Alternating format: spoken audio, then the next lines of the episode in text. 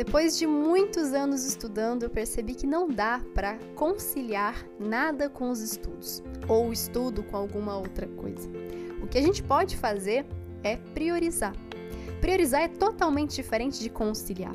Conciliar é você achar que vai conseguir dar o seu 100% em tudo, quando na verdade você vai fazer tudo mal feito.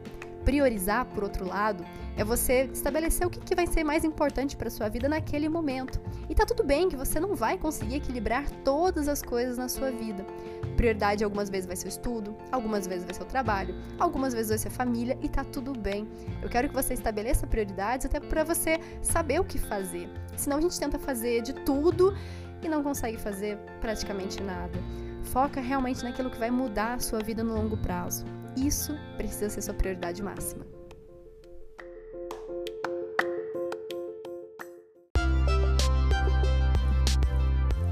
Eu sou a Sara Schomayer, médica pelo FRJ e mentora de vestibulandos. Hoje você ouviu mais um episódio do podcast, o podcast do arroba Método Questiona.